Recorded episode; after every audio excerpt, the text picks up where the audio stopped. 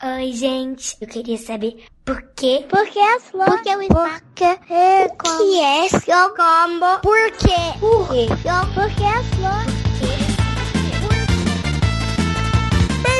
Bem-vindos a mais um episódio do Psy Kids.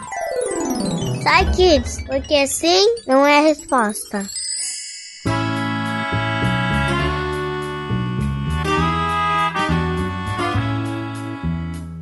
Eu sou o Fencas. E eu sou a Jujuba. Olá, pessoas e pessoinhas. Ai, é é uma alegria não estar aqui solitário mais uma vez. Muito obrigado pela companhia, Ju. Yay! Bom, e vocês? Vocês já sabem que aqui o negócio é muito simples, é muito fácil. Crianças perguntam, cientistas respondem. E o programa de hoje é um programa especial sobre vida fora da Terra. Para começar, temos a questão aqui do Vitor, de 12 anos. Vamos lá, Vitor. Oi, eu sou o Miguel, tenho 8 anos e essa é a pergunta do Vitor. OVNIs existem? Olha só, OVNIs existem. Ó, ah, OVNIs existem. Já respondo pro Vitor. Sim.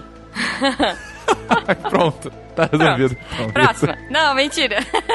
Vitor, a Samantha vai dar uma, uma resposta um pouquinho mais completa que a Ju agora. Vamos lá. Olá, Vitor. Eu me chamo Samantha, sou meteorologista e vou responder sua excelente pergunta. Bom, nós meteorologistas precisamos olhar muito para o céu, então acabamos entendendo um pouco sobre essa coisa de OVNIs. OVNI significa objeto voador não identificado, e relatos de aparições de OVNIs são comuns desde o início das civilizações. O ser humano olha para o céu, vê algo que não entende e naturalmente vai pensar um monte de coisas, pensar que pode ser algo sobrenatural ou algo de outro planeta. Acontece que com o aumento do conhecimento, o passar dos anos, agora nós conhecemos mais sobre o nosso próprio planeta, sobre o universo como um todo, a gente começou a aprender a desvendar esses mistérios e entender que nem todo OVNI é inexplicável. Na verdade, a maioria deles tem explicações muito simples. Após uma análise de cada caso de avistamento de OVNI e cruzando os dados astronômicos e meteorológicos, é possível identificá-los e então eles deixam de ser OVNIs, porque eles passam a ser identificados. Em muitos casos, os OVNIs são, por exemplo, balões meteorológicos. Balões meteorológicos são balões que carregam instrumentos que fazem medidas da atmosfera. E esses balões meteorológicos, eles são lançados em todos os aeroportos do mundo e também em centros de pesquisas. São lançados diariamente. Então a gente tem muito balão voando por aí e Eventualmente, um desses balões pode ser confundido como um OVNI. Em outros casos,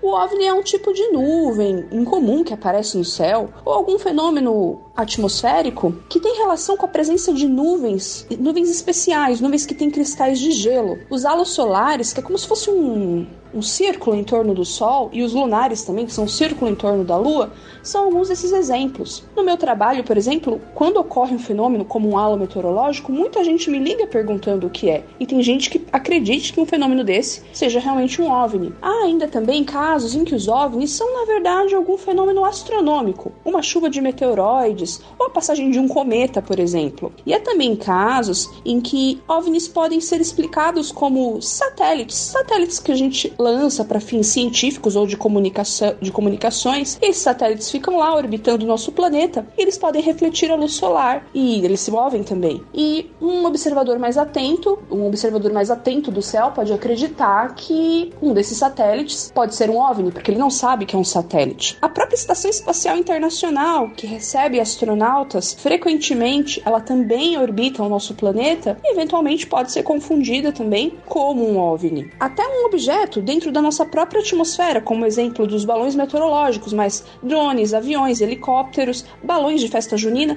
também podem ser confundidos com OVNIs. Então, um OVNI pode ter muitas explicações. É importante a gente também lembrar que a nossa visão ela prega peças na gente, principalmente se a gente estiver com muita vontade de ver algo inexplicável de outro planeta. Sendo assim, muita gente brincalhona e até mal intencionada pode subir em um morro, por exemplo, durante a noite e fazer movimentos com lanternas ou com aquelas ponteiras de laser e para tentar convencer as pessoas de que, na verdade, elas estão vendo OVNIs. Né? Se a pessoa ela já tá com vontade de ver um OVNI, qualquer brilho diferente que ela vê, ela vai interpretar como um OVNI. Sendo assim, em outras palavras, um OVNI, ele só é um OVNI enquanto não é totalmente explicado. E hoje em dia a gente tem muitos dados e informações para que a gente consiga obter essa explicação, e isso é muito mais fácil do que no passado. Hoje em dia a gente tem muito mais observação do céu, então a gente consegue desvendar com mais facilidade os casos de avistamento de OVNI e no final das contas a gente vê que não é OVNI coisa nenhuma, não é nada sobrenatural. Na verdade, ele deixa de ser um objeto voador não identificado e passa a ser um objeto voador identificado. Espero ter respondido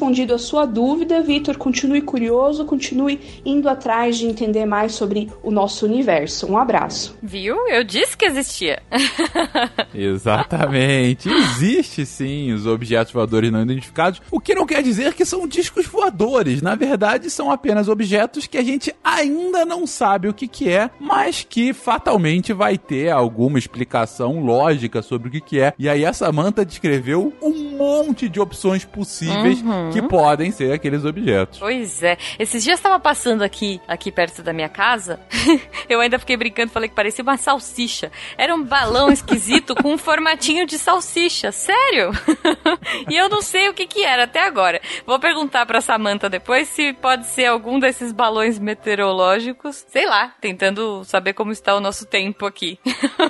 Salsichas voadoras. Bom, é. continuando na, na temática de vida fora da Terra, vamos à pergunta agora do Miguel, de 4 anos. Bora, Miguel.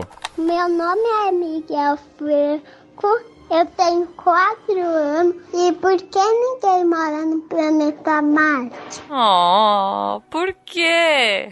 Por que ninguém mora no planeta Marte? É uma ótima pergunta. Afinal, se a gente mora aqui, por que, que a gente não mora lá? Qual é a dificuldade? Pois é. Bom, quem vai explicar um pouquinho pra gente é o Naelton. Bora, Naelton. Alô, Miguel. Você perguntou por que ninguém mora no planeta Marte. Pois é, Marte, como a gente conhece hoje em dia, não dá pra viver. Pelo menos não dá pra sair andando de camiseta e bermuda. Lá a atmosfera é muito fina. Se você tirar o capacete em Marte, o seu corpo vai tender a explodir. É, vai sair pelos olhos, ouvidos, orelha. Esse negócio horroroso. E além disso, então você tem que andar lá sempre com uma, um traje espacial. E além disso, lá é muito frio. As temperaturas chegam a vários dezenas de graus abaixo de zero. Então, para você estar viver em Marte, você tem que estar num ambiente fechado, com ar pressurizado, né? E aquecido para não ficar congelado. Outra coisa importante para a gente viver em qualquer lugar, tem que ter água, né? A água até existe em Marte, mas na superfície ela só aparece como gelo ou vapor. Mesmo assim, muito pouco. Há pouco tempo descobriram água no fundo do solo subterrânea. É uma água muito salgada e muito gelada, mas dá para no futuro aquecer e filtrar essa água. Então essas dificuldades todas se juntam ao problema de que Marte é muito longe daqui. Não é como ir para a Lua. Quando o homem foi para a Lua há 50 anos atrás, ele demorava quatro dias para ir, quatro dias para voltar, e a Lua estava quase sempre a mesma distância. Marte não, tem horas que ele está muito perto, tem horas que ele está muito distante. Quando ele está muito perto, mesmo assim a viagem é muito mais longa que quatro dias. Pode chegar até nove meses. E quando você vai para lá, você tem que fazer o que tiver que fazer logo para voltar, para morar em Marte e ficar lá toda a vida. Você também teria outros problemas. Marte, a atmosfera de Marte, como eu falei, é muito fininha. Ela não protege você da radiação do Sol, das radiações ultravioletas, por exemplo, que podem fazer queimar sua pele. Além disso, Marte não tem uma proteção contra a radiação solar chamada campo magnético.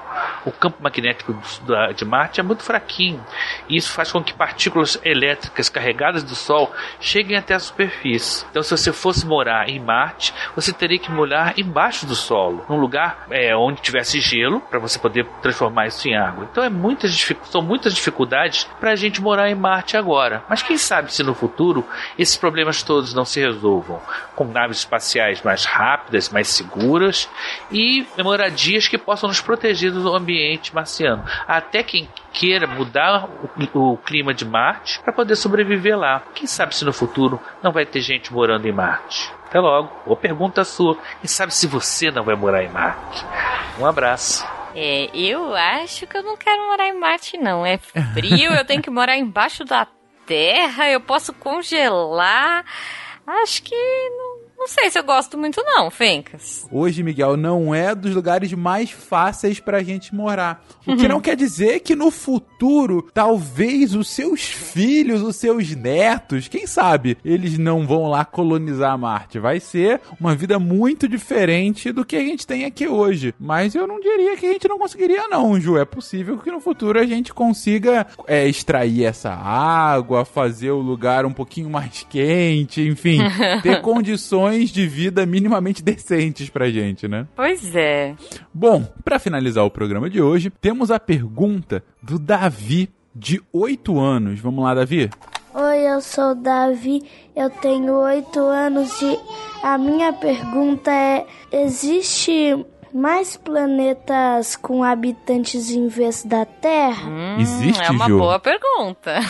Olha só, a gente falou que é difícil morar em Marte. é, é. Marte a gente já sabe que provavelmente não. Então, vamos, mas será que existe outros? Bom, vamos lá. Quem vai responder isso pra gente é o Marcel. Vamos lá, Marcel. Oi, Davi, tudo bem? Meu nome é Marcel e achei sua pergunta muito interessante. Vamos falar um pouco sobre esse lance de ter habitantes em outros planetas além da Terra. Mas antes, precisamos entender como nosso sistema solar se formou e como a vida surgiu em nosso planeta. Simplificando bastante, o sistema solar surgiu a partir de uma nebulosa, que é uma nuvem concentrada de gás e poeira. Essa nuvem é cheia de partículas que ficam juntas por conta da atração gravitacional, que é a força de atração que cada objeto exerce sobre o outro. Com o passar do tempo, essa nuvem foi ficando cada vez mais junta e aconteceu algum tipo de perturbação que fizeram essas partículas se condensarem. Então nasceu uma estrela, o nosso Sol, surgiram os planetas, outros corpos celestes e eles passaram a girar em torno do Sol. No início, as condições que haviam no planeta Terra, como temperatura e atmosfera, não permitiam que nenhuma forma de vida surgisse. Mas com o passar dos anos, são muitos anos mesmo. Estamos falando de bilhões, bilhões de anos. Esse número é tão grande que fica até difícil de explicar. As condições foram melhorando, muito pelo fato de nosso lindo planeta azul estar em uma posição privilegiada em relação ao Sol. Nem tão perto onde ficaria muito quente e nem tão longe onde ficaria muito frio. Isso possibilitou que tivéssemos água no estado líquido, e ter água é um fator essencial para ter a vida como conhecemos. Nosso planeta já foi habitado por muitas criaturas diferentes das que vemos hoje, e o ser humano inteligente surgiu há mais ou menos 12 mil anos apenas, o que é muito pouco quando comparamos com a idade da Terra, que é de aproximadamente 4,5 bilhões de anos. Assim como o nosso sistema solar, no universo existem outros sistemas onde temos uma estrela, como se fosse nosso Sol, e exoplanetas orbitando essa estrela. Nas últimas décadas foram descobertos muitos desses planetas e sistemas onde há uma estrela e mais de um planeta em sua órbita. Os astrônomos pesquisadores já catalogaram mais de 600 sistemas como este até agora. Da mesma forma que a vida surgiu no nosso planeta, não podemos descartar a possibilidade de a vida ter surgido em outros planetas também. Mas isso é muito difícil de se confirmar, porque a distância entre os planetas é muito grande. Para se ter uma ideia, uma viagem para Marte, que é um planeta no nosso sistema solar e é nosso vizinho, demoraria de 5 a 10 meses. Imagine chegar a um planeta muito muito, mas muito distante mesmo. Não seria possível com a tecnologia que temos atualmente. Claro que existem outras formas de se confirmar a possibilidade de vida sem fazer uma viagem como essa, mas a vida é algo tão complexo que apenas conseguiríamos confirmar um tipo de vida como conhecemos aqui no planeta Terra, seja ela animal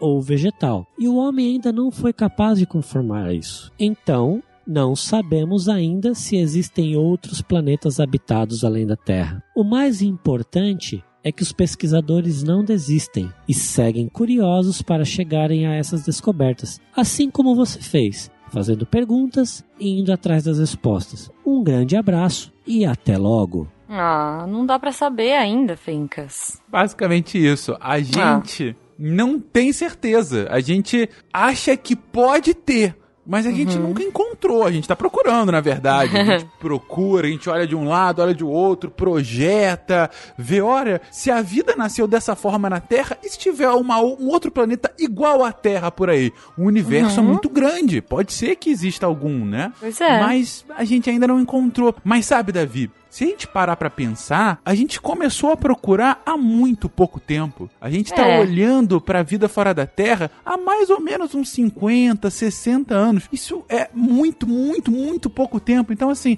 é até natural da gente não ter achado ainda. Pode ser que a gente continue procurando e nunca ache. E a gente esteja sozinho aqui no universo. Ou pode ser que eles estão lá, só muito, muito longe e a gente ainda não conseguiu encontrar porque faltou tecnologia ou sorte, quem sabe. Pois é, bom, espero que um dia a gente encontre e que eles sejam nossos amiguinhos. É, Esse é sempre um ponto muito importante, talvez. Tomara que sejam nossos amigos. Mas como disse agora o Marcel, Davi e todos os demais, o ponto principal é que a gente continue procurando, que a gente continue pesquisando, que a gente continue perguntando. E Ju, quem quiser perguntar pra gente, o que que faz? Pode mandar pra gente pelo contato arroba soicast.com.br ou se já for o nosso patrono, olha aí, Catim, pode mandar pra gente pelo WhatsApp, que com certeza vai ter os nossos contatos. É isso então, gente. Continuem procurando, continuem pesquisando, continuem perguntando e mandem suas perguntas pra cá, porque aqui, como eu já disse, como todos vocês sabem, crianças perguntam, cientistas respondem. Um beijo pra vocês e até semana que vem. Beijo!